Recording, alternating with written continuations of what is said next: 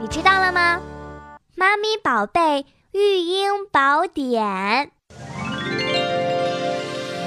大家好，我是小迪。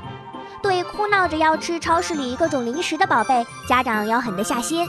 记住，宝贝吃什么得家长决定，吃多少可以由宝贝决定。